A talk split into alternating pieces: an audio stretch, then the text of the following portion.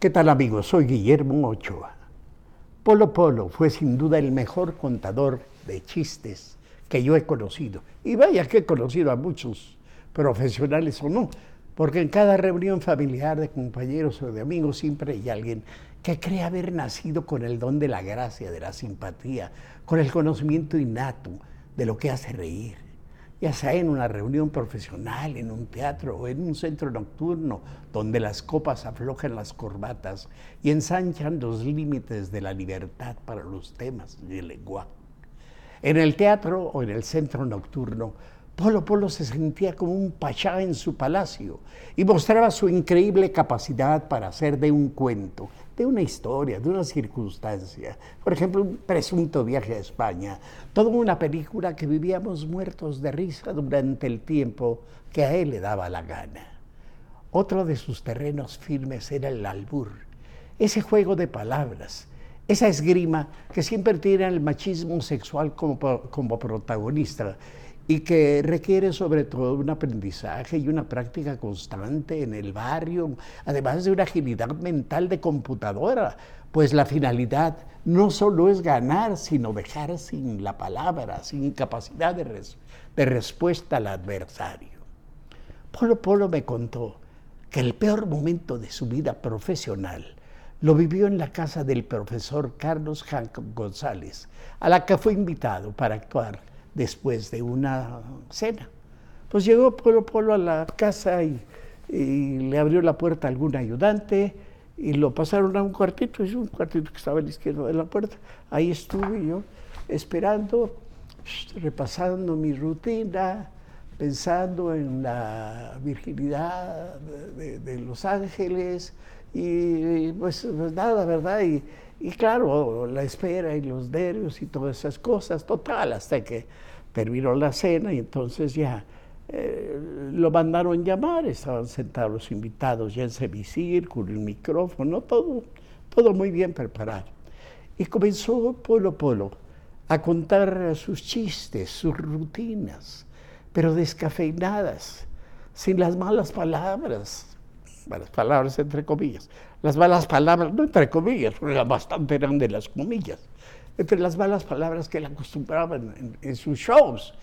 Y, se sentía fuera de lugar, sentía sus chistes no, hacían gracia, no había una carcajada como respuesta, sonrisas, y él todo cortado y demás, hasta que Prado suspendió y le dice, señor profesor, señor profesor Carlos Hank González, eh, yo quisiera pedirle un favor, la libertad de utilizar algunas pues, palabras más sonoras, más, más gruesas, digamos, para, para contar mis chistes, porque yo es lo que acostumbro y así no, pues no tienen efecto. Entonces el profesor Carlos González eh, dijo, pues pregúntele a la señora. Y entonces eh, doña Guadalupe, Lupita eh, Ron, de Han González, les digo así a mis vecinos cuando yo era niño, el profesor Carlos Hanks fue mi maestro de historia de México. Bueno, pero en fin, eh, le preguntó a, doña Guadalupe Ron de Han, señora, por ella asintió. Y entonces Polo Polo dice, bueno, pues ahí tienen que estar un cabrón.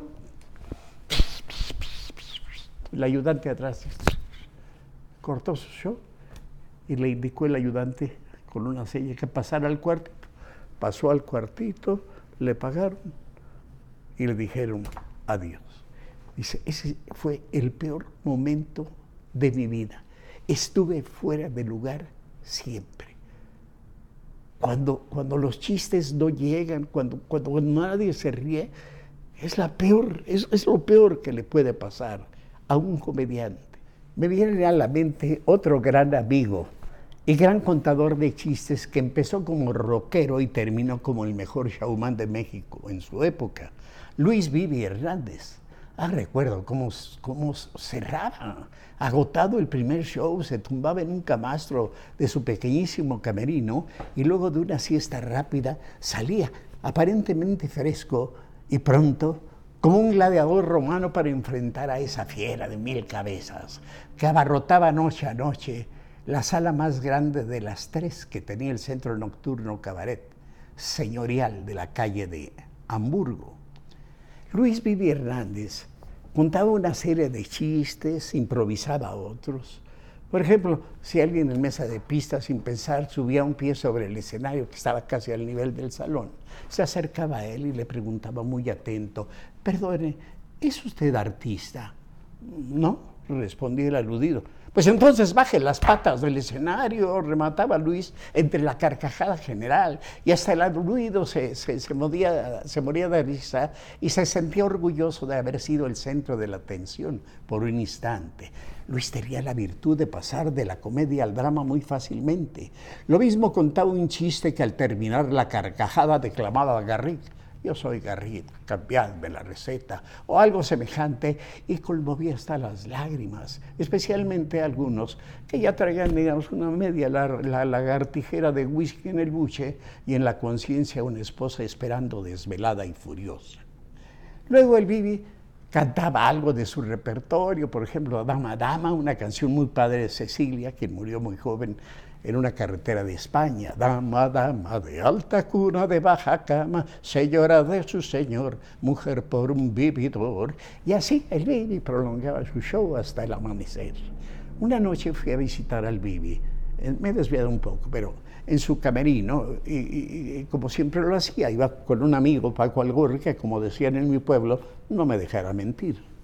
Flaco, te quiero comunicar mi próxima muerte me dijo muy serio Luis. Ya duérmete, hombre, descansa. Descansa un rato, solo quería saludarte. No, flaco, te hablo en serio.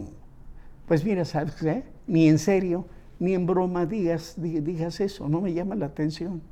Y además te ofrezco morirme, me dijo a tiempo, para que tú seas el primero en dar la noticia en tu programa.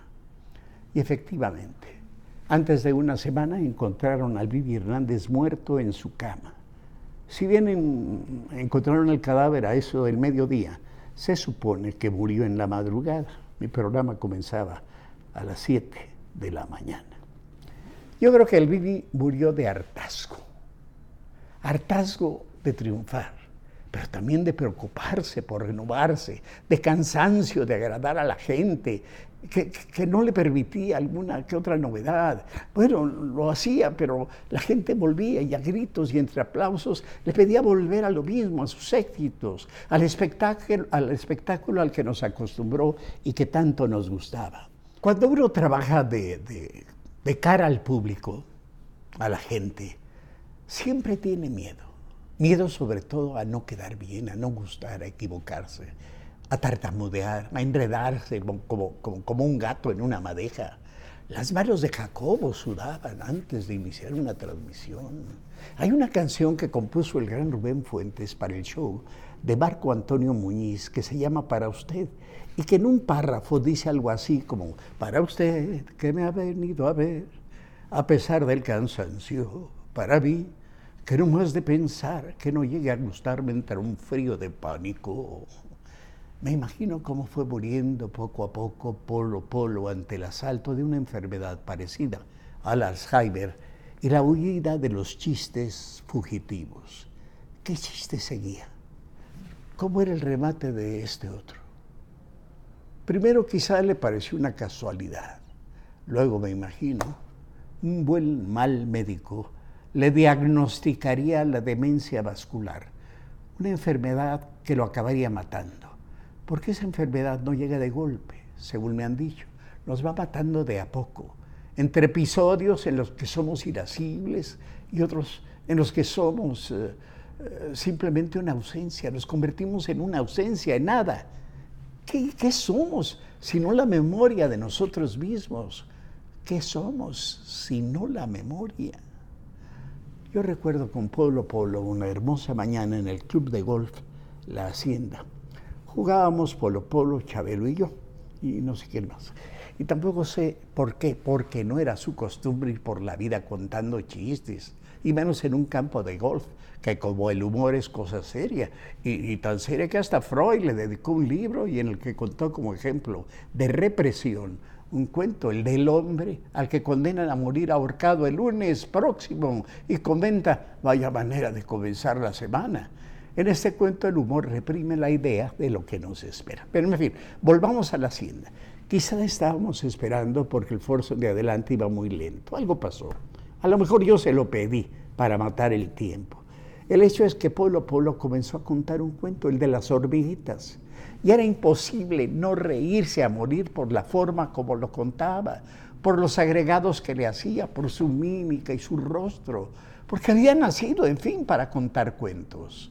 El hecho es que el Forson tras de nosotros y los que estaban llegando al Green e iban a salir en el hoyo 13 al otro lado del río, se dieron cuenta de que Polo Polo y Chabelo estaban en el hoyo vecino, donde se había hecho una bolita, y corrieron hacia ella. Al rato gran parte del campo estaba detenida y el auditorio de Polo Polo creció, hasta que al darse cuenta de lo que sucedía, tuvo que apresurar un poco el final, que no por ello dejó de arrancar una gran carcajada. No hubo en modo alguno descortesía, sino carcajadas a granel.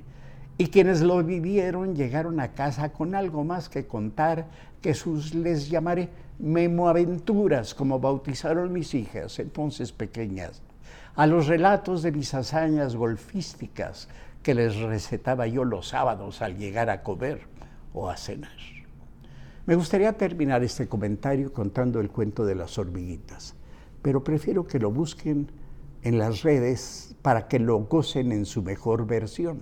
Por fortuna hay varios videos de Polo Polo para reírse en serio y recordar la excelencia de su presencia en el auditorio. Chao, Polo Polo.